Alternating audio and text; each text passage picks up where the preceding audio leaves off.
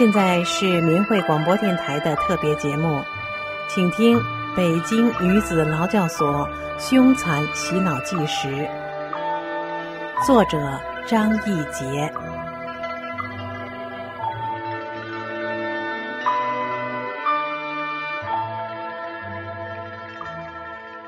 听众朋友，上一次我们播送到了邪恶的精神强迫的前半部分，今天为您播送以下的部分。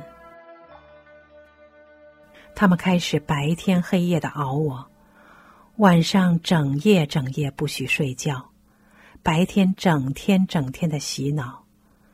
只要我在小凳上动一动，或是手脚没放好，或是思想溜号，他们就群起而攻，说：“看看，他附体又来了，他跟别人都不一样了，他身上那层壳特别厚，典型的精神控制。”等等一套话。往我脑子里打，一会儿我忍不住又瞌睡了一下，他们就连踢带叫的说：“瞧瞧，他的附体又上来了，打他的附体，打，让他清醒。”我终于忍无可忍，我对他们说：“你们不要做这种荒唐事，你们这样做没有用，我不会进你们的圈套。”我心里很清楚。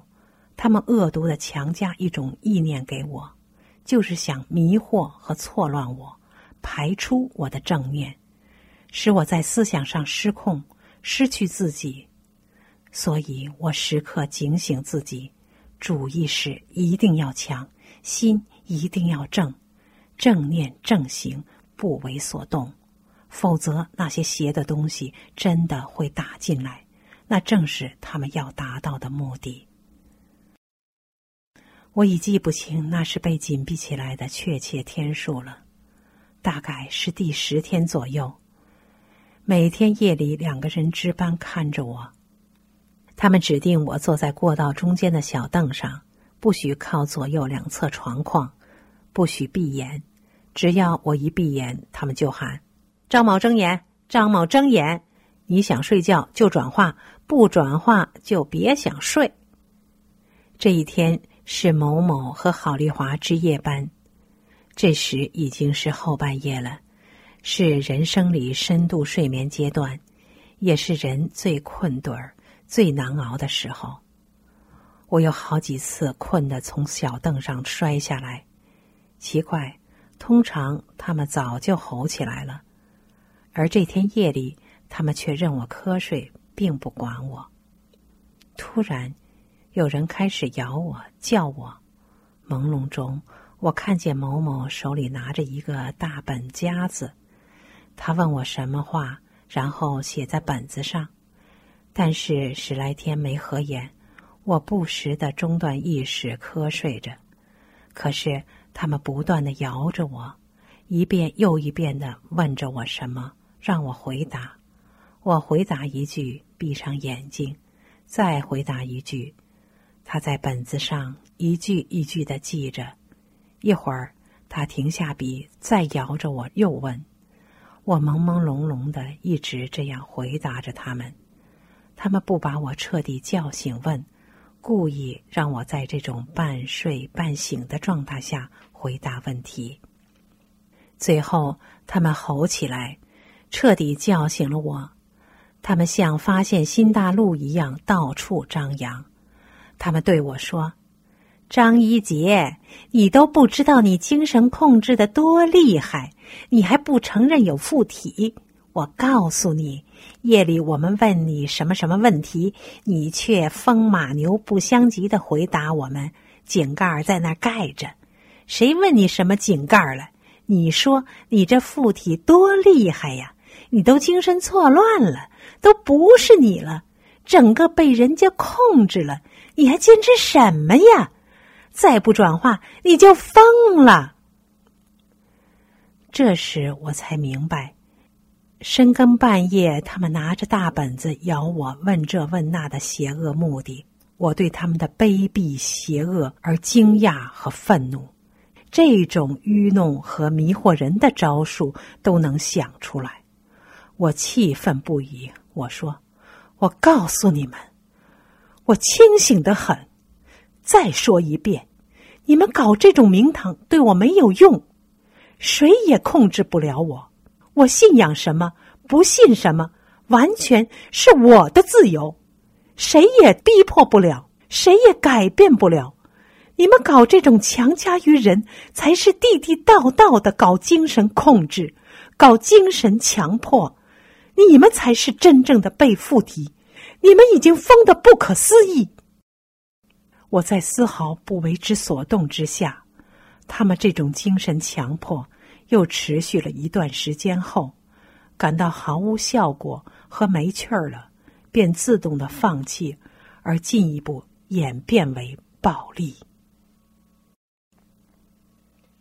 二，黑夜暴行。前前后后，我丝毫不为所动的态度，令他们大为恼火。恶警铁着脸在我面前气哼哼的示威，犹大们跟着恶警的屁股后面仇恨的窃窃私语。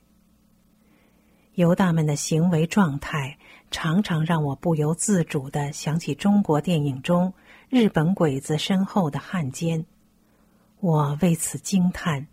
人类进步半个世纪以后，这种人物的再现，竟然是那么雷同、鲜活和生动。历史的那幅场景，就像为了今天的比照而存在一样，就像时间和空间的折回。让人悲哀的是，现实比历史更为荒唐和邪恶。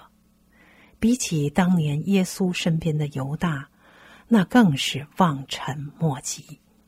这天结束了一天的洗脑，又结束了深夜一次次反复看污蔑大法的录像。我强制自己封闭着的大脑，在无人的睡声中终于放松、清静了。每天只有这个时候。我的思想带着我的心是自由的。这时，我放开思绪，什么都想。更多的是想七二零之前沐浴在大法中的那一段阳光灿烂的日子，那一段脱胎换骨而再生的幸福时光。那段岁月有四年多。现在想起来，却觉得是那么暂短。七二零以后的严酷是我所料不及的。眼下的磨难到什么时候结束呢？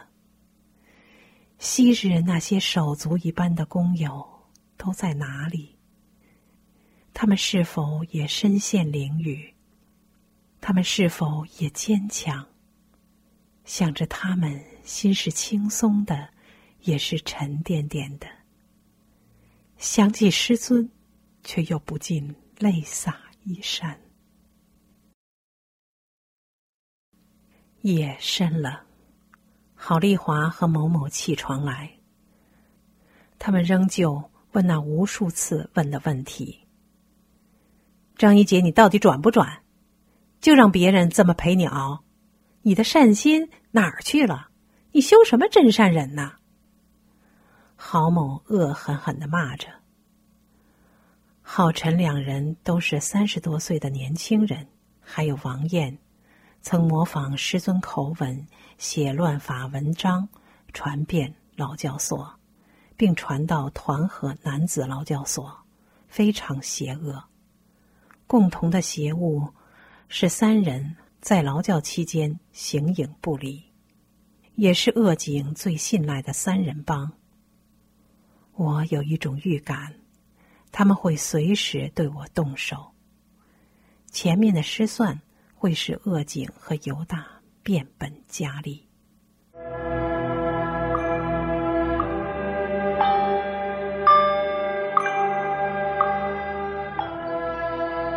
听众朋友。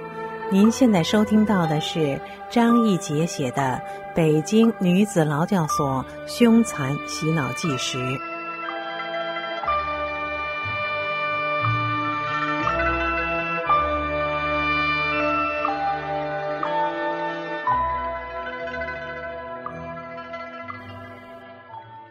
果然，这一夜他们在恶警的指使下大打出手。郝某两人把我从小凳上拖倒在地，扯过一条被子把我整个人蒙住。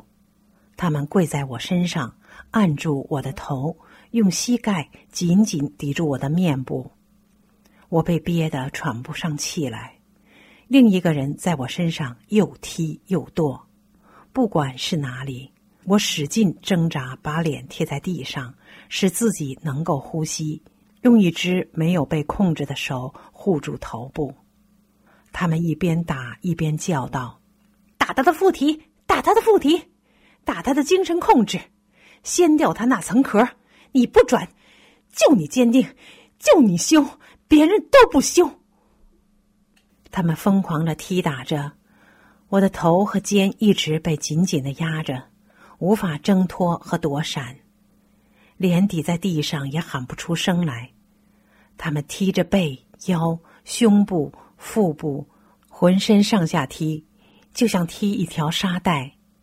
其中一人掀起我一条腿，朝下身残忍的一脚又一脚的踢着。我奋力挣脱，以保护自己。待他们放开我。两人一起踢打时，我已经没有躲避和转身，甚至爬起来的力量。从始到终，我不曾吭一声。两个人殴打我的喘息声、踢沙袋一般的通通声一直持续着。那一夜，好像走不过去那样的漫长。往常巡夜的管班不知要推开门监督查看我多少次，看我有没有瞌睡。看犹大有没有偷懒睡觉。这一夜，管班却一次都没有开过门。天要亮了，大概他们也没有力气了，才停手。后来已成了惯例，只要这边一打人，管班就无影无踪，绝不会出现。大半夜的毒打，我没出一声。只记得昏昏沉沉的被他们俩人拖起来，一边骂一边往小凳子上架。我被打得坐不起来，在冰冷的水泥地上不知躺了多长时间。怎么起来的？起来后怎么样都记不得了，就像失去记忆。而神奇的是，当我完全清醒后，我居然哪里都不疼。事后。我仍以慈悲心如前一般对待他们。后来某某颇有悔意，并写给我一封信。我对他说：“我不恨谁，修炼人没有恨，但我不能理解你们。你们怎么能听从和帮助邪恶做这种事情？你们毕竟在大法中修炼过呀。退一步讲。”即使你不曾修过大法，也不能把同样一个女性失去理智般的疯狂毒打，置于那样一种境地，这是常人都做不出来的事。你人的良知哪里去了？你们让人不可思议。要知道，强制和恶行是改变不了人心的。希望你好好想一想。示威。过几天就是国殇日和中秋节了。两千零一年的国殇日和中秋节恰在同一天。这几天又从调遣处送来了一批学员。从恶警的排班上，我感到他们的转化洗脑越来越邪恶。这一年却是邪恶势力最猖獗的一年。这天，恶警指使几个人突然对我大打出手。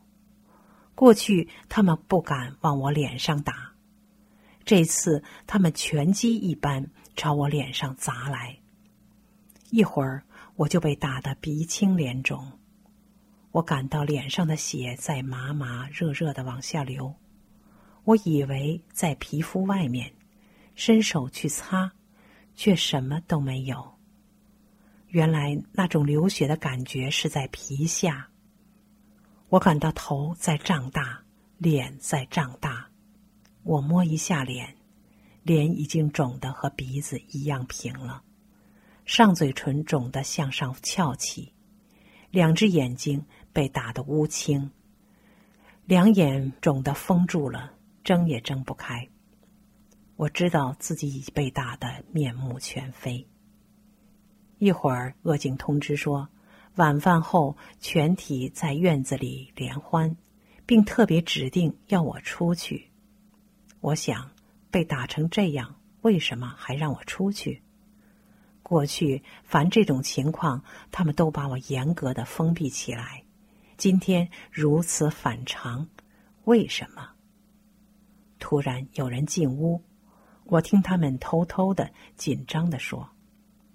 打的太重了，眼睛都封上了，那怎么办呢？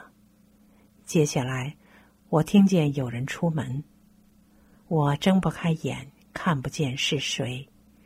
好一会儿，出去的人回来，悄悄说：“给了一瓶好的快，赶快给他喷。”几个人议论说：“这药专门用于外伤，喷在伤处能够迅速消肿，特灵。”他们拿着好的快往我整个脸上一顿猛喷，我眼睛被辣得直流泪。从这次打伤和喷药后，我两眼视物不清，并出现黑斑影。一会儿，一只眼睛可以睁开一条缝了，渐渐的可以看到物体了。他们一遍又一遍的喷着，这时我并不清楚他们的真正用意。我所想的是赶快消肿最好，否则学员们见我被打成这样，他们会产生怕心，所以我没有阻止他们一次又一次的喷那瓶好的快。其实我是自己看不见罢了。我几天后照镜子，一张变形的脸，满是淤血青肿，整个眼窝。一双眼皮全部呈紫黑色淤血，口鼻都肿，面目全非，让我不忍再看下去。晚上，我被带到院子里，坐在指定的位置上。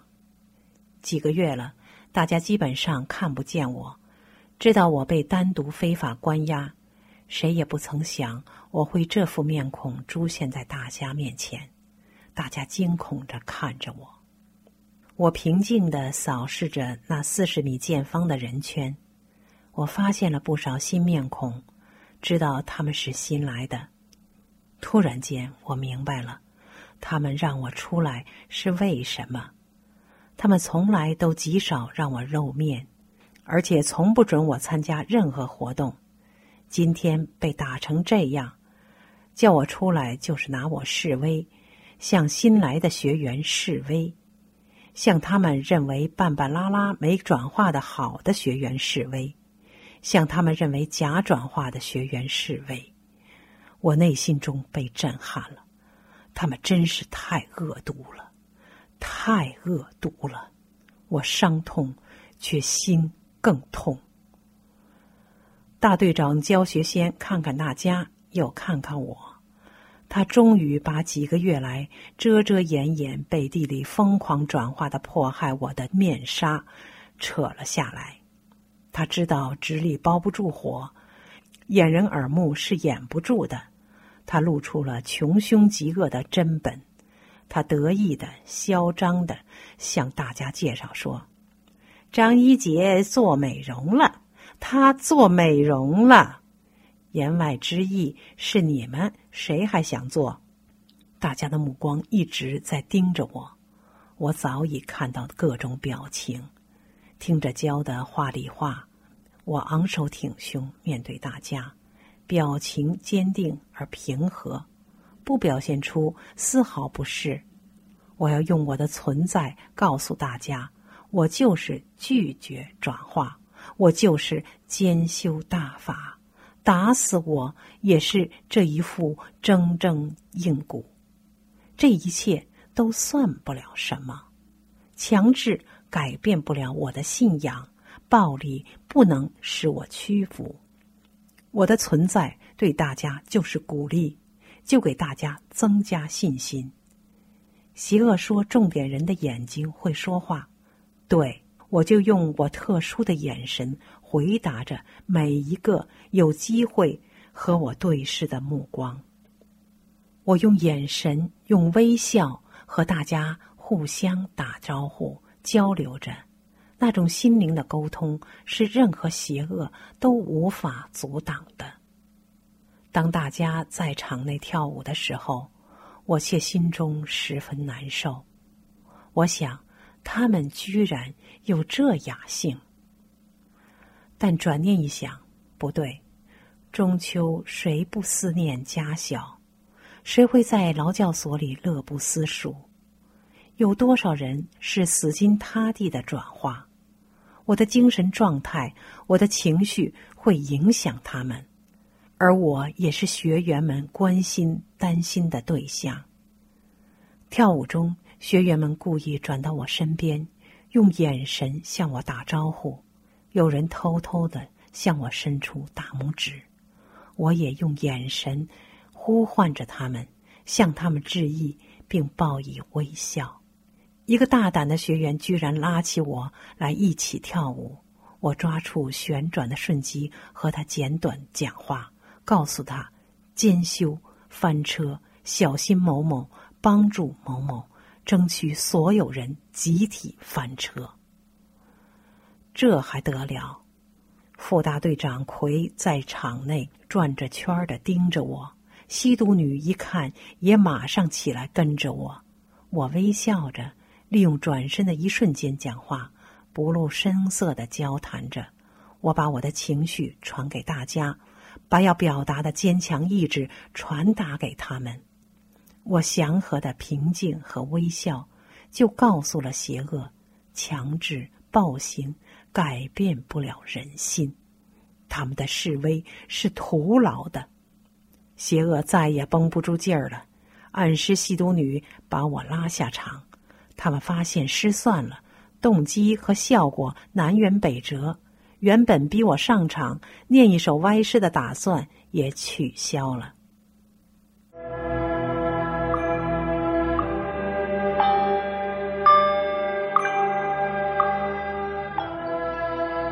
听众朋友，您现在收听到的是张义杰写的《北京女子劳教所凶残洗脑纪实》。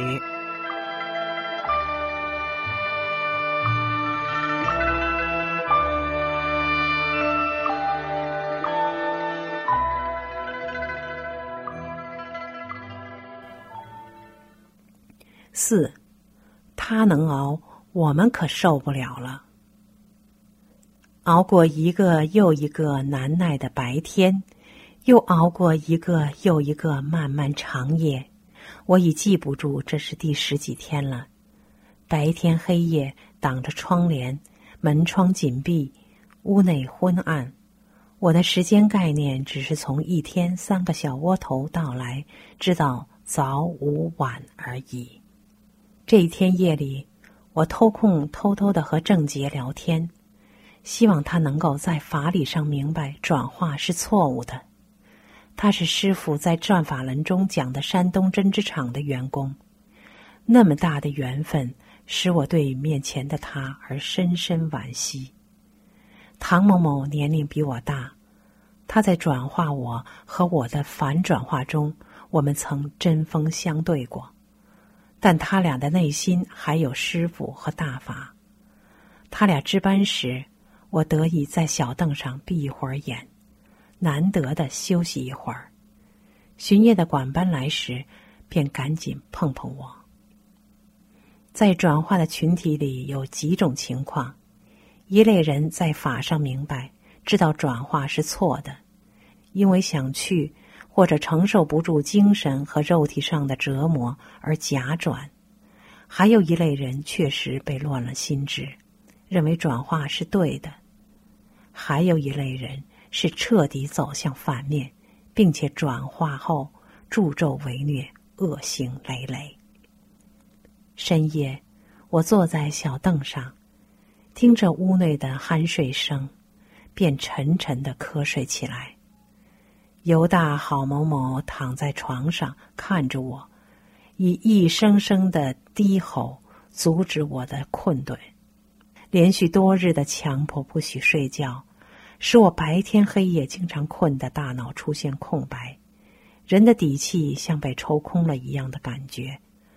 那种滋味无法用语言表达，已经不是困的感觉了。从人的生理上测算。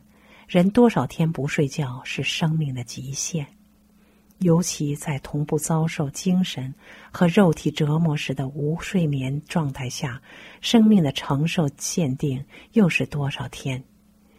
有人说某某被熬疯了，他们也这样来熬我。我坐在小凳上，不住的往地上摔，摔倒了又爬起来坐好，一会儿又摔倒了。又爬起来。毛某怕我靠的床帮瞌睡，就责令我坐在四边无靠的地中间。我摔倒的声音惊醒了熟睡的犹大和西都女，而招致不满。我极力克制困顿，不影响他们。天亮了。吸毒的妓女韩旭伟，他是监工组的组长，出来找恶警汇报，回来后便又对我发难。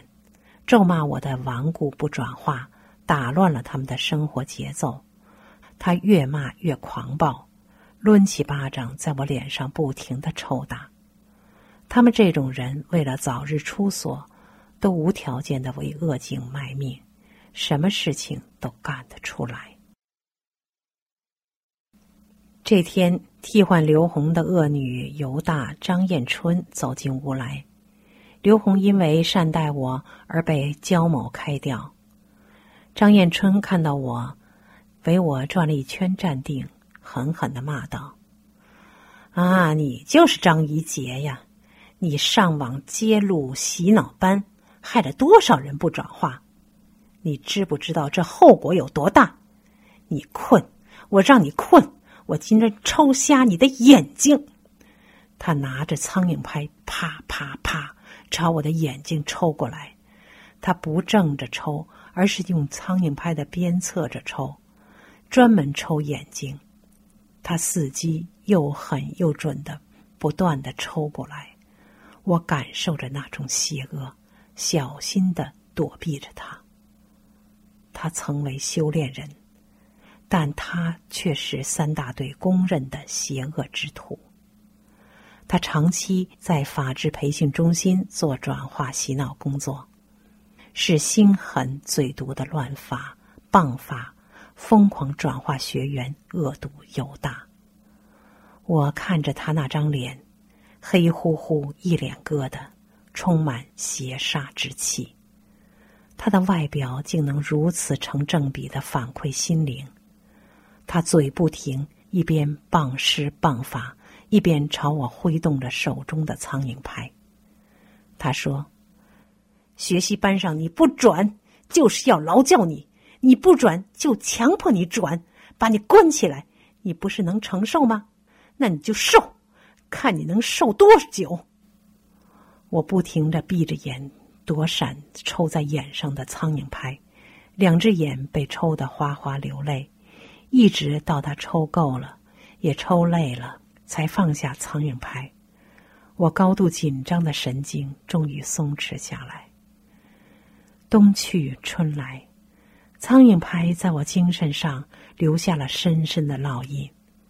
在此后劳教所的两个夏天中，我一见到苍蝇拍，心中便一阵哆嗦，抽在眼睛上、脸上那种感觉，那幅场景就栩栩如生的跃入脑海。每次，我都不由自主的把苍蝇拍偷偷从窗缝扔出去。听众朋友，刚才您收听到的是张义杰写的《北京女子劳教所凶残洗脑纪实》，今天就为您播送到这里，下次节目再见。